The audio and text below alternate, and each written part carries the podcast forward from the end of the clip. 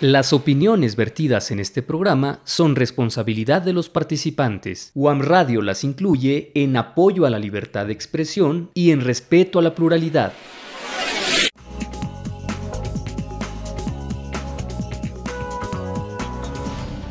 Frecuencia Nutricional.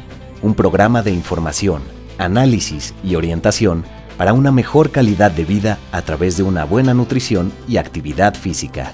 Frecuencia Nutricional bajo la conducción del nutriólogo Rafael Díaz.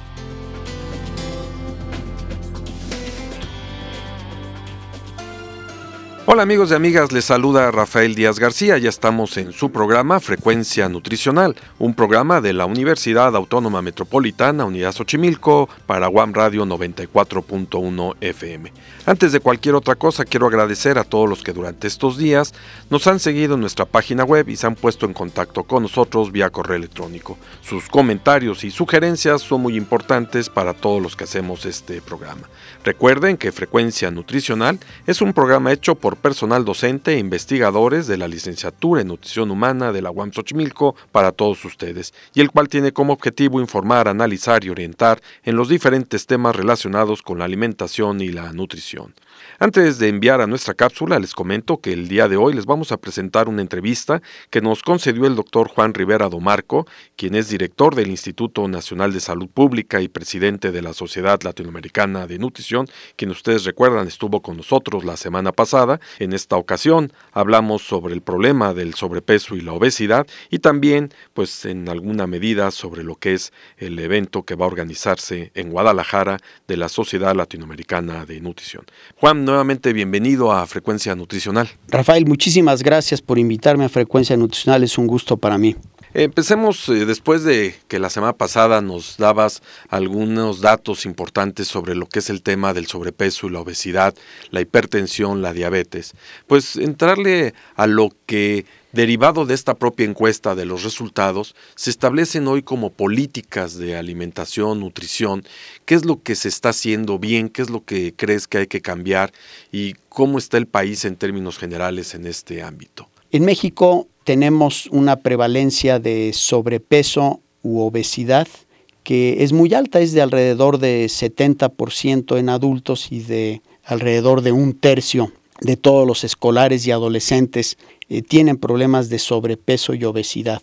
Y tal vez vale la pena empezar definiendo qué es sobrepeso u obesidad. La definición de, obesidad es un exceso de masa grasa en el organismo.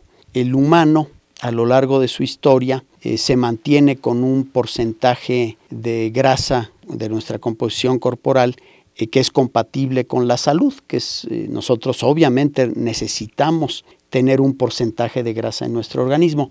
Pero a partir por ahí de los años 70 empezamos a tener una mayor cantidad de grasa en nuestro organismo. Y tener más grasa en el organismo no es nada más un asunto de estética, el, que uno sea gordito. No es nada más un asunto de estética, sino un asunto de salud. Cuando el organismo tiene una cantidad excesiva de grasa, esto provoca cambios metabólicos y cambios endocrinos que nos ponen en riesgo, ponen en riesgo nuestra salud. Por ejemplo, la obesidad eh, frecuentemente, casi en, en la totalidad de los obesos, lleva, por ejemplo, a resistencia a la insulina que es un paso previo a la diabetes. Entonces, el mantener esas cantidades tan altas de grasa en el organismo nos pone en riesgo no solamente de diabetes, sino también de enfermedades cardiovasculares, eh, incluyendo, por ejemplo, infartos al miocardio. Nos pone en riesgo también de varios tipos de cáncer, son como 12 tipos de cáncer distintos que tienen que ver con un aumento en la cantidad de grasa que tenemos en el organismo. Por ejemplo, también hay una serie de problemas hepáticos, incluyendo lo que se llama hígado graso, que está muy relacionado con exceso de grasa en el organismo. Y Enfermedades eh, renales. Y enfermedades renales también. Hay una serie de enfermedades renales que tienen que ver con aumento de grasa y cada vez se encuentran nuevas asociaciones con eh, sobrepeso y obesidad. ¿Cuáles son las causas del sobrepeso y la obesidad? Hay causas inmediatas o causas directas que son lo que se llama balance positivo de energía, es decir, consumimos más energía de la que eh, gastamos a través de la actividad física. Pero esa desde luego no es, es la causa inmediata, pero eso es consecuencia de muchas otras eh, cosas que tienen que ver con conductas, que tienen que ver con entornos, con ambientes.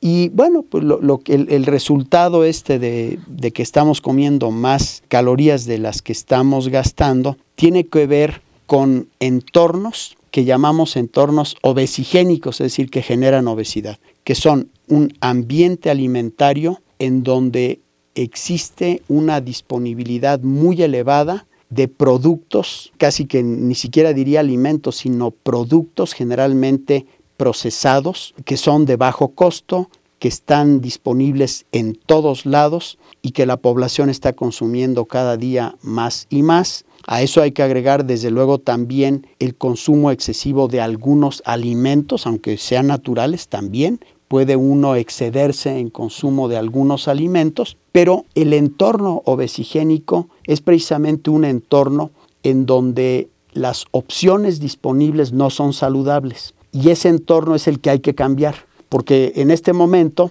es más fácil encontrar un refresco que tomar agua en, México, por ejemplo, no hay bebederos en el aeropuerto, no hay bebederos en los parques, está empezando a cambiar la cosa, pero en, en los espacios públicos es difícil encontrar bebederos de agua y si uno llega a comprar a una tiendita, pues uno entra y hay publicidad de bebidas azucaradas por todos lados y aunque uno tendría la opción de tomar agua, pues eh, los precios son tan similares que Mucha gente opta por eh, la bebida azucarada que le da una sensación agradable y un placer inmediato.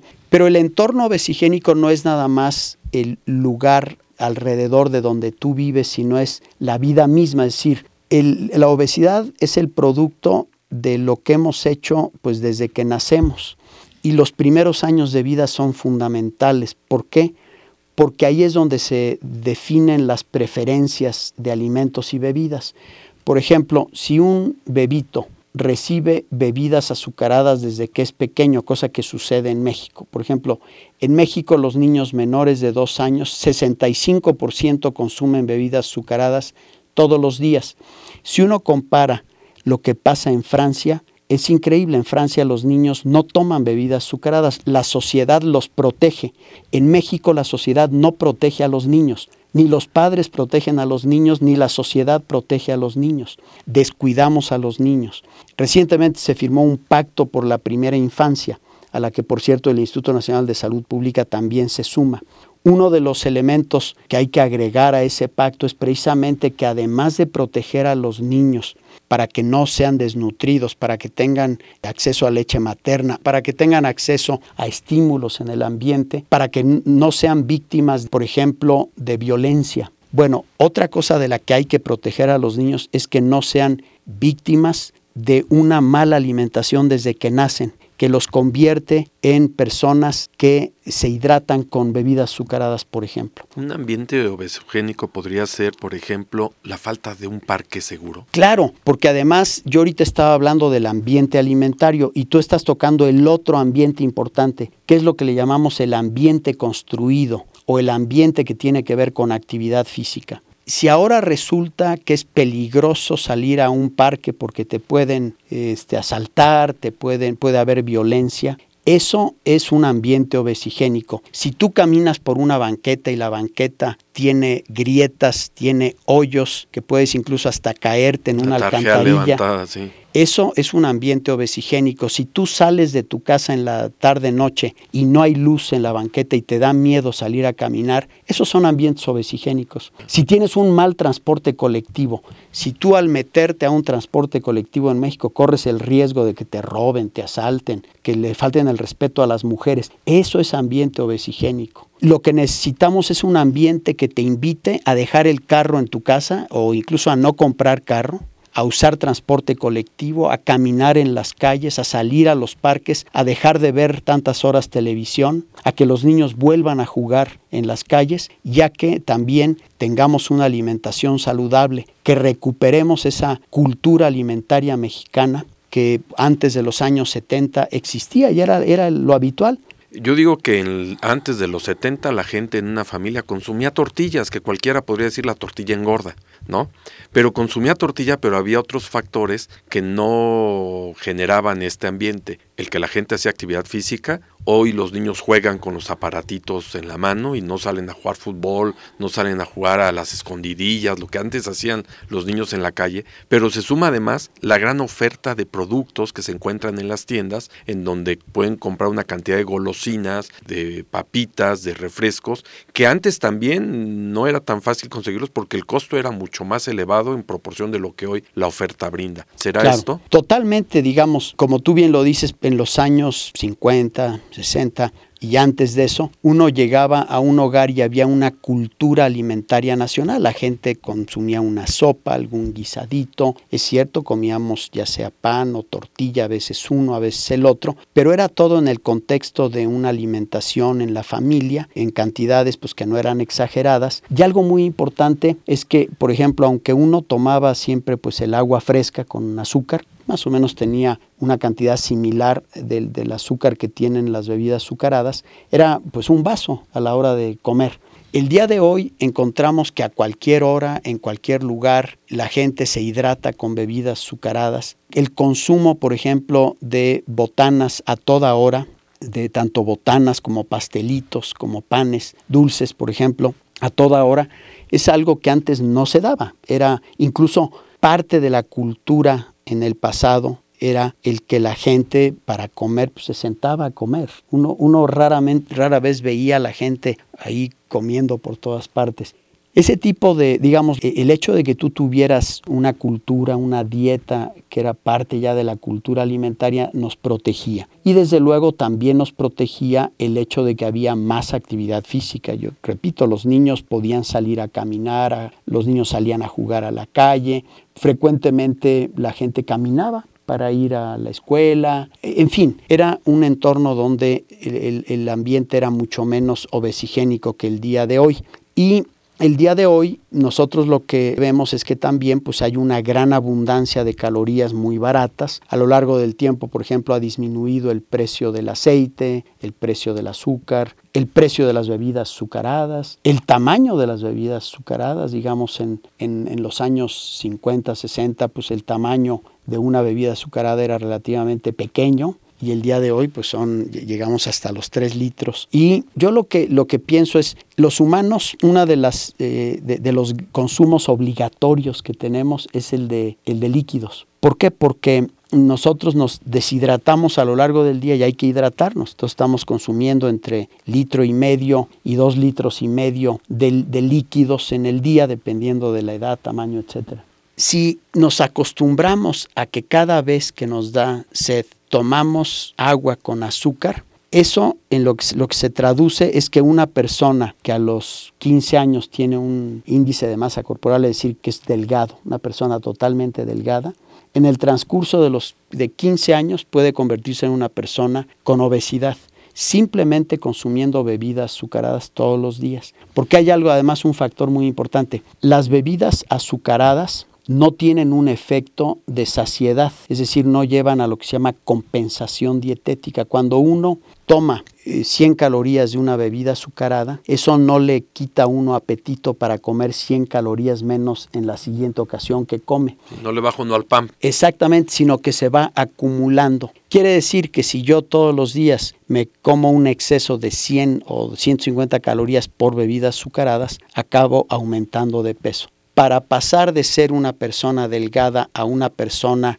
muy gorda, no se necesita comer mil calorías al día, se necesita comer 100 calorías extra al día durante mucho tiempo. Esa es la historia sí, natural, natural, de las personas sí, sí. con sobrepeso. Y desde luego a eso pues, agregarle el que tenemos una vida muy sedentaria, digamos así nos tocó vivir, casi todos nos dedicamos ya al área de servicios, poca gente trabaja como eh, obrero, como campesino, pero aún los obreros y campesinos ahora tienen tecnología que les permite pues tener que desplegar menos, gasto, gasto energético. Entonces nos tocó vivir en una etapa en donde tenemos que hacer actividad física, tenemos que obligarnos. No quiere decir que todo el mundo tenga que usar una hora para ir a un gimnasio, tenga que levantarse a correr a un parque. Simplemente si incorporamos la actividad física en nuestra vida cotidiana, por ejemplo, el dejar el carro, el poder salir, tomar, caminar todo lo que se pueda eh, hasta llegar a un autobús y luego al metro, eso es, te lleva a mucha mayor actividad física que si tú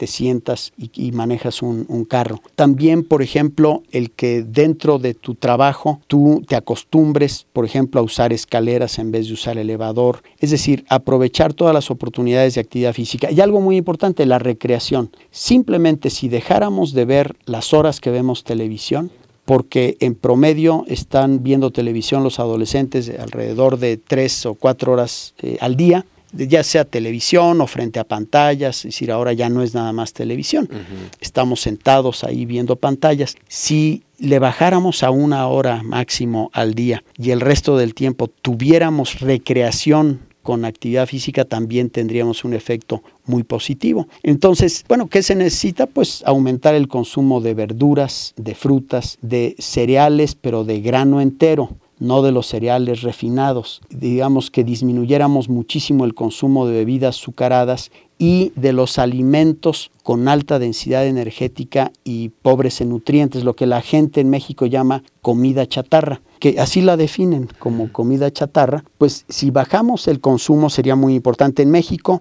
el 25% de las calorías que consumimos todos los días son de bebidas azucaradas, alcohol y comida chatarra. Si nosotros redujéramos ese consumo a menos de 10%, es decir, tenemos que bajarlo como alrededor, como a un tercio de lo que estamos consumiendo el día de hoy, eso nos ayudaría mucho. Y volver a la dieta tradicional, cocinar para comer. Obviamente uno llega cansado a la casa, eh, los padres trabajan y a veces es mucho más fácil comerse algo ya, ya preparado, que no que va a ser eh, mucho menos nutritivo, que va a tener mucho más calorías. Pero yo lo que pienso es, si uno tiene tres horas para ver televisión, no tendrá uno 40 minutos para cocinar. Y yo creo que el hábito de cocinar deberíamos inculcarlo a los niños desde primaria.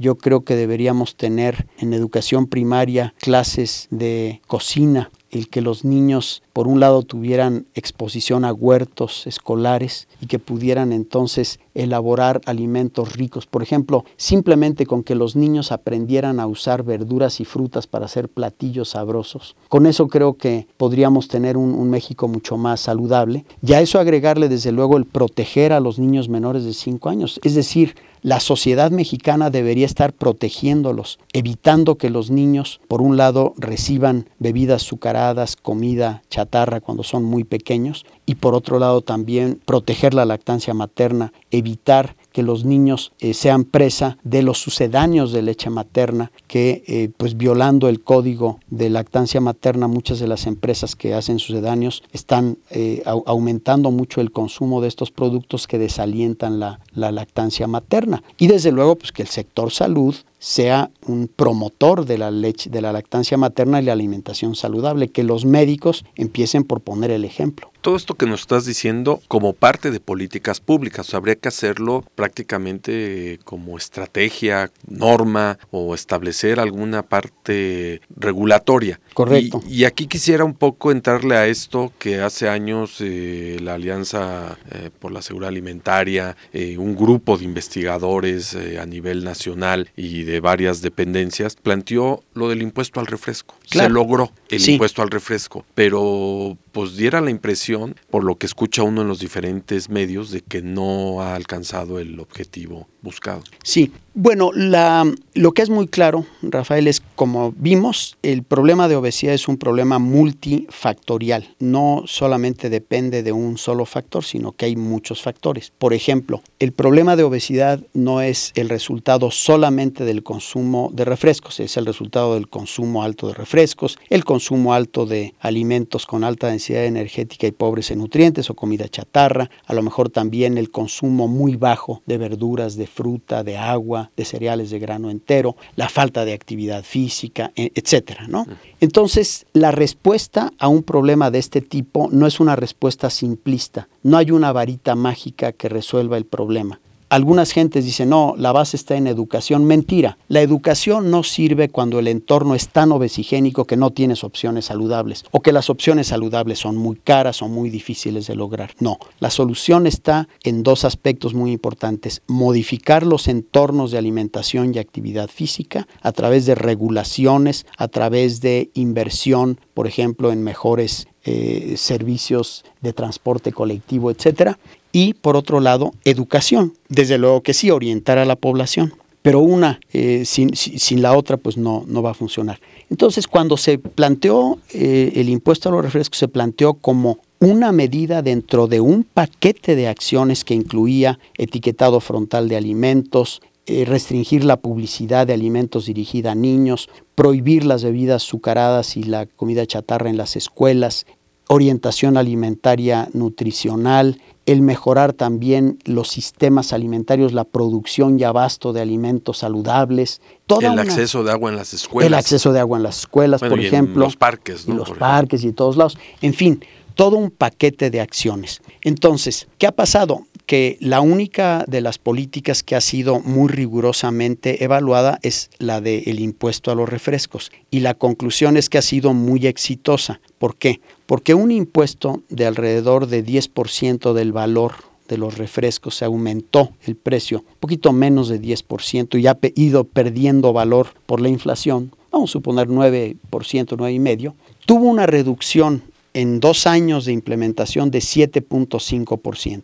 Esto son resultados que hemos publicado en el British Medical Journal, en Health Affairs, son revistas de muy alto impacto, y esto ha llevado a que la OMS y otras agencias recomienden ya los impuestos a los refrescos como una medida exitosa para la salud pública. Es decir, hay una prueba de concepto muy clara. Si tú aumentas el precio de los refrescos, la gente consume menos refresco y toma más agua o sustitutos saludables. Ahí hay muy poca, incluso la propia industria financió a dos grupos, un grupo del ITAM y un grupo de la Universidad de Nuevo León, y encontraron exactamente lo mismo, una reducción de entre 5 y 7% en el primer año.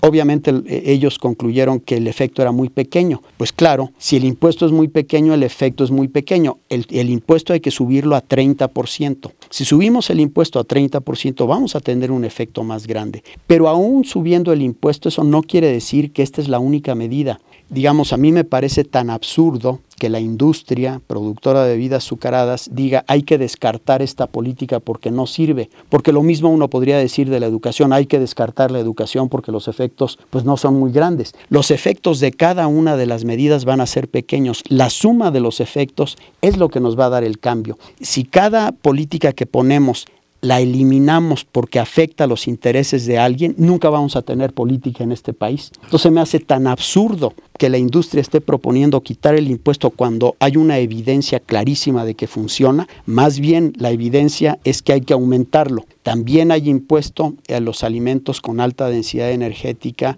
y pobres en nutrientes, a los alimentos no básicos. Este impuesto también ha reducido el consumo en cantidad.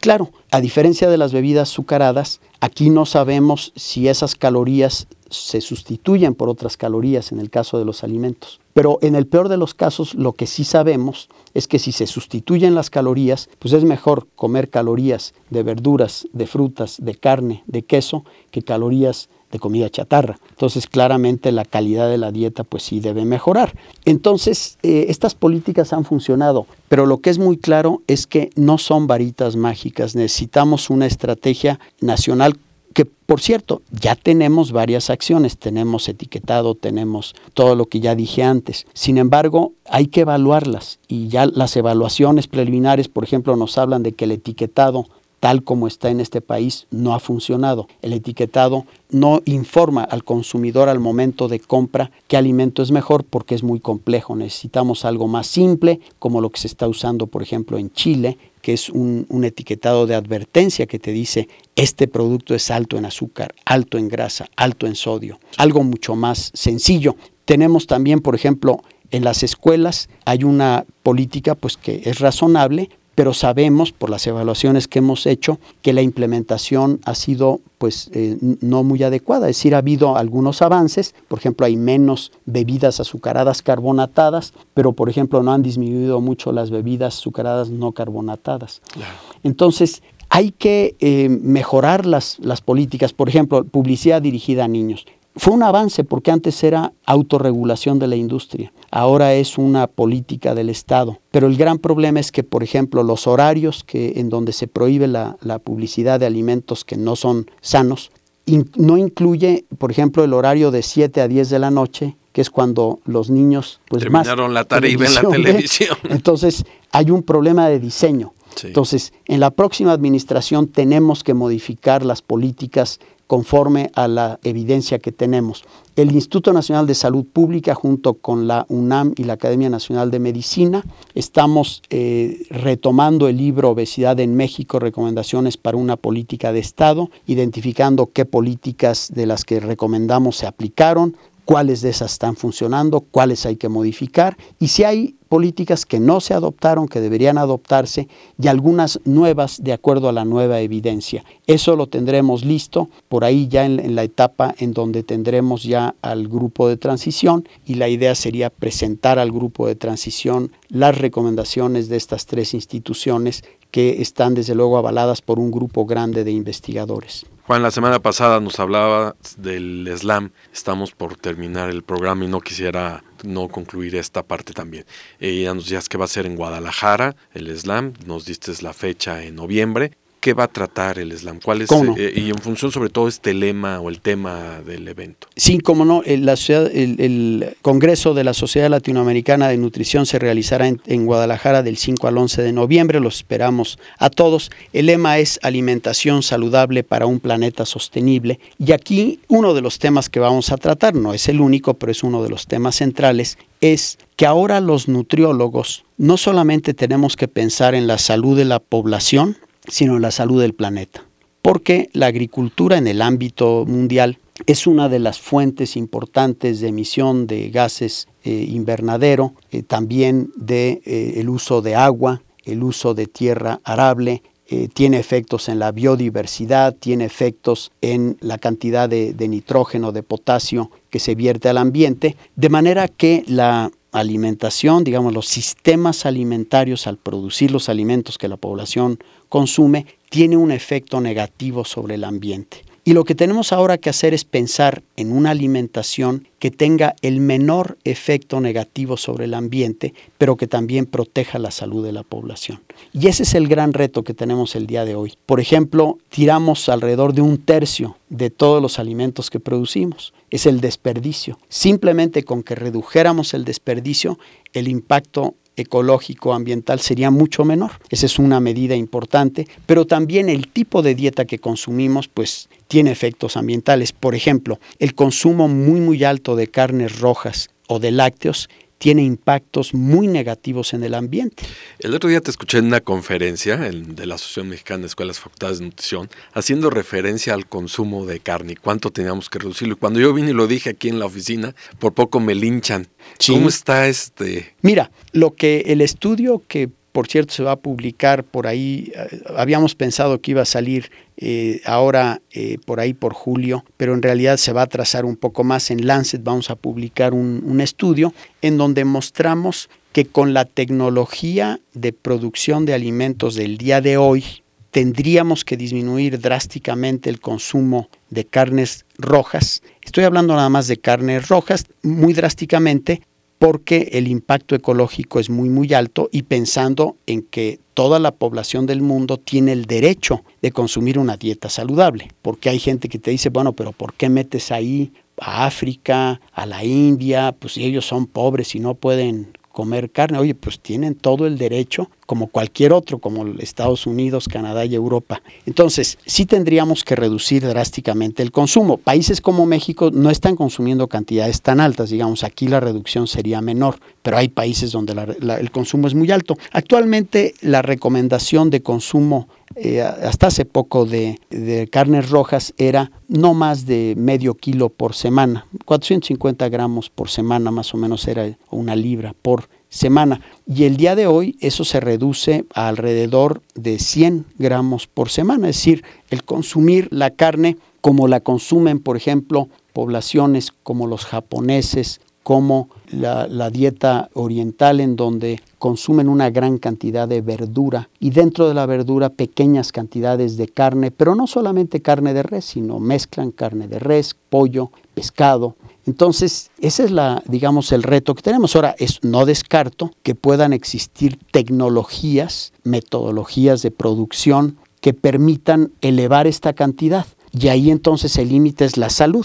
Ahora, desde el punto de vista de la salud, estamos consumiendo demasiada carne roja y sobre todo carnes procesadas, digamos, eh, estamos consumiendo cantidades muy altas de carne roja procesada embutidos, por ejemplo, jamones, etcétera, que aumentan el riesgo de enfermedades. Entonces, de lo que se trata es de moderar el consumo de carne roja, disminuir también el consumo de leche en población adulta, no en niños. Tampoco la carne estamos diciendo que a los niños pequeños no se les dé, pero sí a los adultos. En los adultos estamos consumiendo cantidades muy altas y aumentar entonces la proteína vegetal, para lo cual tienes que consumir pues más frijoles, más lentejas, es decir, más leguminosas y más oleaginosas y semillas, porque las oleaginosas y semillas y las leguminosas son una fuente muy importante de proteína vegetal que nos permitiría entonces reducir el consumo de proteína animal, sin que esto quiera decir que tenemos que convertirnos en veganos, todos, pero sí moderar mucho el consumo. Todo esto se va a tratar, supongo, en se el Se tratará esto y muchos otros temas, los temas de políticas de prevención de obesidad, de enfermedades crónicas, de desnutrición. Habrá muchísimos temas y yo creo que va a ser muy importante para toda la gente que se dedica al campo de la nutrición y los estudiantes de nutrición la oportunidad de volver a tener una reunión de la Sociedad Latinoamericana de Nutrición en México, pues eh, tardaremos muchos, muchos años en volver a tenerla aquí en México, de modo que yo invito a que todos estemos en Guadalajara del 5 al 11 de noviembre. ¿En dónde pueden tener informes? Si ponen en la página web SLAN, S-L-A-N Internacional, SLAN Internacional, los dirigirá a la página web del de SLAN, en donde podrán ver las bases para poder eh, acceder al Congreso. Y como verán, hicimos un gran esfuerzo porque los costos no fueran muy elevados. Va a ser un Congreso libre de conflicto de interés, es decir, no vamos a tener el patrocinio de aquellos productos que, pues, que pueden dañar la salud.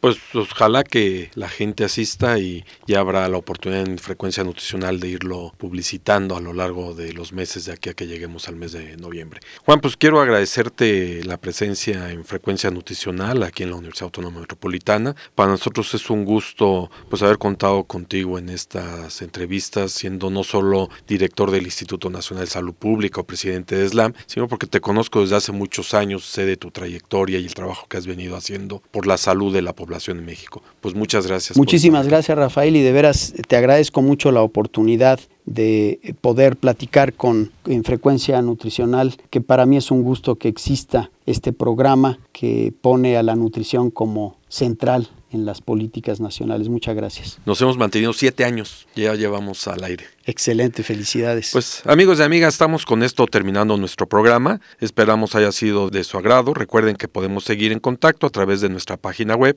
www.facebook.com diagonal frecuencia nutricional. Asimismo lo pueden hacer enviándonos sus comentarios a nuestro correo electrónico frecuencia nutricional arroba correo punto punto mx. Y también pueden estar en contacto con nosotros en Twitter como arroba fnutricional. Les recuerdo que pueden escuchar todos nuestros anteriores en www.misclub.com diagonal frecuencia nutricional. Solo me resta agradecerle a Teseo López, Alfredo Velázquez, a Norma Ramos, a Magdalena Rodríguez y a Efraín Velázquez, quienes hicieron posible la realización de este programa. Finalmente, gracias a todos por escucharnos. Se despide Rafael Díaz, quien nos espera en nuestra siguiente emisión de Frecuencia Nutricional.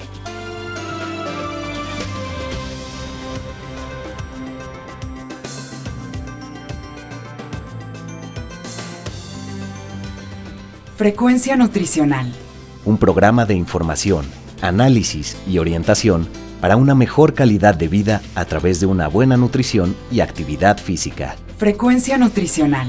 Una producción de la Unidad Xochimilco para Guam Radio 94.1 FM.